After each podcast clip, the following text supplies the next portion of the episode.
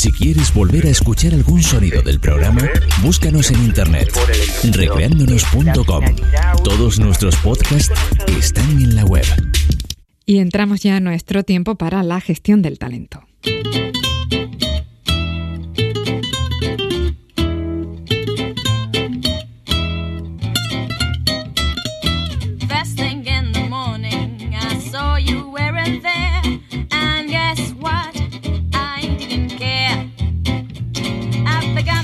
Y lo hacemos con José Ángel López, experto en psicología del liderazgo del Colegio de Psicología de Santa Cruz de Tenerife. Con él estamos dándole vida a um, algunas de las películas que estamos recuperando para entresacar aprendizaje en esto que nos ocupa, que es la gestión del talento. José Ángel, buenos días, bienvenido. Hola, buenos días, ¿qué tal? Muy bien, y ahí andamos todavía con Master and Commander, es la película que estamos viendo poquito a poco. Ya nos decías de todas formas que con este programa y con el siguiente acabaremos el repaso a esta película para comenzar el año con un nuevo título, ¿no? Sí, yo creo que sí, porque aunque todavía se puede sacar más jugo, pero yo creo que está bien ya, eh, y luego pasamos a otra cosa distinta, ¿no? Perfecto. Bueno, ya saben que Master and Commander es un largometraje de aventuras, de acción en el mar, del año 2003, que obtuvo numerosos reconocimientos.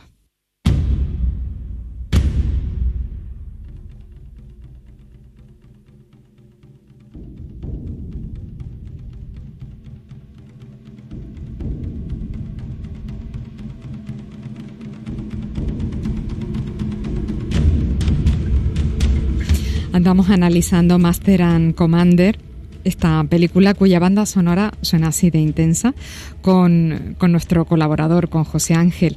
Recordamos que mm, el grueso de la historia transcurre en el siglo XIX en el mar, que por aquel tiempo se había convertido, ya lo hemos contado, en un campo de batalla. En el Océano Atlántico, el Surprise, un buque inglés, resulta atacado por un barco de guerra francés. El caso es que el navío inglés logra huir, se mantiene a salvo, pero a partir de ese momento el capitán diseña una estrategia para enfrentarse a los franceses y para capturarles. Bueno, pues ese primer ataque del barco francés deja algunos heridos entre la tripulación inglesa. Y vamos a comenzar ya a caminar sobre los cortes que José Ángel ha escogido para hoy. Decimos que tras ese ataque hay algunos heridos de consideración, bueno, como el caso de uno de los más jóvenes militares, al que el médico tiene que amputarle nada menos que un brazo. Y en los días posteriores de convalecencia, el joven recibe la visita del capitán. La escena que ha escogido José Ángel para hoy recoge ese momento en el que el líder del navío inglés, el capitán, le regala un libro al chico para que pueda leer mientras se recupera. Lord Blakeney, ¿Está mejor? Mucho mejor, gracias. Ah, bien. Bien. El doctor me ha dicho que es aficionado a la lectura.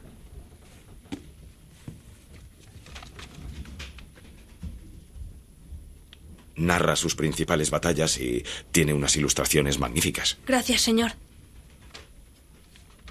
¿Conoció a Lord Nelson, señor? Tuve el honor de servir bajo su mando. En el Nilo, una gran victoria. Puede hallarla aquí.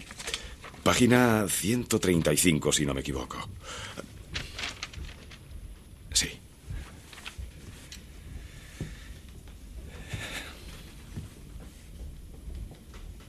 ¿Puedo preguntarle qué clase de hombre es? Mejor lea el libro. Lo haré, señor. Gracias. Y bueno, la lectura que le recomiendo no es cualquiera, porque en ese libro el protagonista es Nelson, Horacio Nelson, ¿no? El marino inglés, que perdió un brazo durante un ataque, por cierto, en las costas de Tenerife, que quedó también malherido. Efectivamente, efectivamente, ¿no? Entonces, eh, este detalle es como una distinta percepción, ¿no? Que tenemos de las cosas las personas y es importante tenerla en cuenta a la hora de trabajar en equipo, atender a las personas y, liderarlos, que es la, la percepción, ¿no? Para ellos es un héroe, eh, maravilloso que admiran ¿no? y veneran todos. Y, bueno, aquí hay otra visión, es la persona que intentó conquistar Tenerife y salió escaldado, ¿no? Y eso es importante también, ¿no? Los puntos de vista, no, hay verdades absolutas, muy poquitas, y todo depende del punto del cristal con el que se miran. Y en esta escena en concreto lo que, lo que tenemos es a un líder que aparentemente podemos pensar que está centrado en la tarea, cumplir objetivos, en, hacerlo todo bien, un militar. Y en esta escena vemos ese componente de todos los líderes que deben saber jugar con él, que es el, componente paternalista, el componente carismático, de ocuparse, no solamente preocuparse de sus subordinados, eh, no solamente tenerlo en cuenta como mano de obra, sino además ocuparse, ¿no? Y en ese momento tan duro para para el cadete, ese pequeño, no joven, eh, que es el haber perdido el brazo, pues el capitán, el líder, se acerca a acompañarle y a reforzarle dándole un regalo que aunque nosotros un libro no lo quizás para nosotros no sea muy importante claro en aquella circunstancia en aquella época en mitad del mar era como regalarle el último modelo de ordenador súper super exquisito no y entonces eso es una de las características de los líderes buenos de los buenos líderes que es ocuparse de su gente no solamente en el trabajo sino en el, en el plano personal que es lo que está haciendo el líder ahí y luego también vemos un detalle en la escena, si vemos la película, en la grabación no se nota muy bien, los gestos que hace el capitán de contención, está casi podríamos decir que está a punto de echarse a llorar, entendiendo el sufrimiento del pobre chico que ha perdido un brazo, ¿no? Hmm. Y tiene que contener esas emociones para mostrarse fuerte y prestar apoyo a, a su subordinado, ¿no? Y esto nos hace relación a un, tipo de trabajo que se llama precisamente trabajo emocional, por ejemplo los sanitarios lo hacen mucho, que desgasta muchísimo y para el que nos tenemos que preparar, que es la gestión que hace en este caso el líder de las emociones propias, ¿no? Tiene que él siente, siente compungido, se siente desgarrado por lo que le ha pasado a, su, a ese chico, pero al mismo tiempo tiene que mostrar, engañar, engañar emocionalmente, mostrar una apariencia de fortaleza para reconfortar al chico, ¿no? Y esto, que es un detalle pequeño, pero realmente es un factor muy estresante en ese tipo de trabajo que llamamos trabajo emocional, ¿no? Y luego además, efectivamente, vemos como en, el, en lo que tú acabas de comentar, al nombrar a Nelson, que ellos lo admiraban mucho, bueno, el chico ha perdido un brazo, se puede sentir que el futuro ya no tiene futuro, que la vida acabó, y el capitán a través de ese, de ese libro le permite identificarse, proyectarse en una figura de, de prestigio, de éxito, como es Nelson para él, que le ayuda pues a sobrellevar y a superar la situación que vive, ¿no? Entonces, en esta escena está condensada esa, esto que estamos comentando, ¿no? En todo esto, el valor ahí que está rondando la escena podría ser la empatía. Efectivamente, hay, hay un, valor que se está moviendo que es como vemos en el capitán, como realmente se descompone la cara, ¿no? Hay microgestos, ¿no? Que, que lo hace muy bien, el actor es buenísimo, ¿no? Mm. Pero nosotros podemos detectar que está sufriendo empáticamente por, por lo que está pasando el chico, ¿no? Y es una característica que tenemos todos los seres humanos y que podemos usar, de hecho la usamos para entender a los otros, lo que llaman las neuronas espejo, ¿no? Las neuronas, las famosas neuronas de espejo, pues son las que nos permiten sentir esto que llamamos empatía, sentir lo que el otro siente, ¿no? De forma automática, sin traducciones, sin pensar. Esas son nuestras neuronas las que hacen eso. Bueno, pues la película avanza y el capitán inglés comienza a trabajar en el diseño de una estrategia para enfrentarse y para capturar al Acheron, que es el nombre del buque de guerra francés. Y resulta que entre la marinería hay dos hombres que conocen las características técnicas de ese barco tan potente y deciden presentarse en el despacho de su capitán para trasladarle esta información. ¿De qué se trata? ¿Qué es? Es el fantasma, señor. Disculpe, así la llaman los hombres. Es la Cherón, señor. Verá, Will vio cómo la construían. Eh, en Boston, señor. Durante la paz. Es de construcción americana. Verá, él fue a casarse allí y el primo de su esposa trabaja en los astilleros. Will lo vio fuera del agua, señor. Señor, yo eh, vi que había algo extraño en el barco, así que le pregunté a Joe y... Me lo describió y le he construido un modelo. Sí, señor.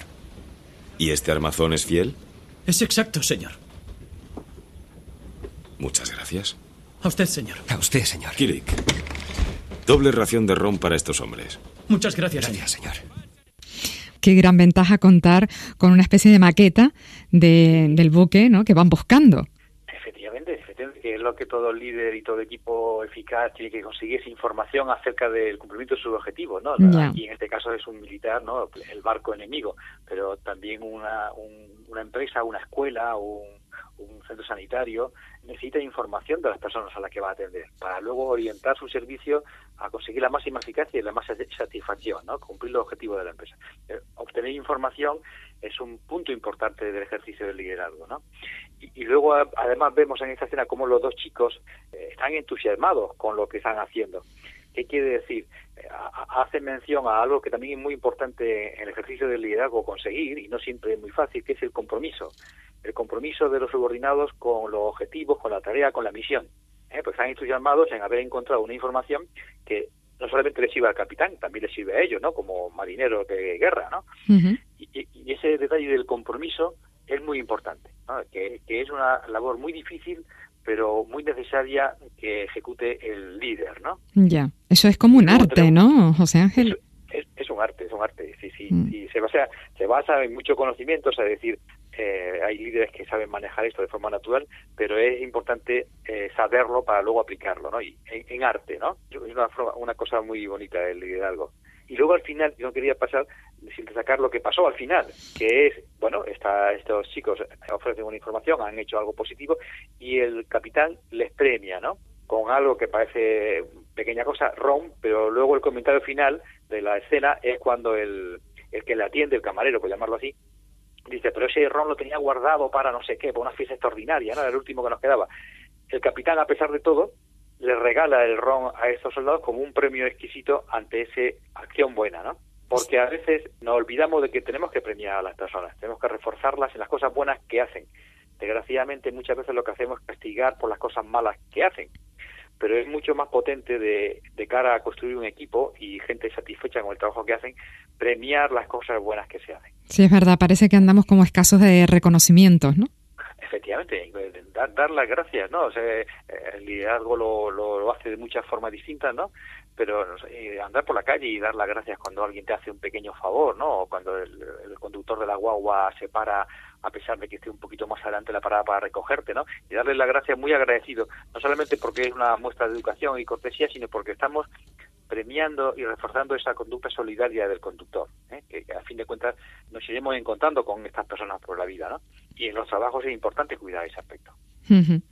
Bueno, como eh, se anunciaba ya hace algunas semanas cuando comenzamos con el visionado de esta película, y tú ya advertías, yo creo que esta película va a dar mucho de sí. Así que, bueno, pues todavía nos queda un espacio más ya para rematar la faena, digamos. José Ángel, pues muchas gracias por ayudarnos a comprender de una forma pues así tan gráfica los entresijos del liderazgo y de la gestión del talento. A nuestro experto en liderazgo le pueden ustedes encontrar en el Centro de Psicología y Salud de Canarias, en la calle Juan Pablo II, por encima de la Plaza Wheeler en Santa Cruz de Tenerife. José Ángel, muchas gracias. Feliz fin de semana. Muchas gracias igualmente a todos. ¿eh? Hasta la vista.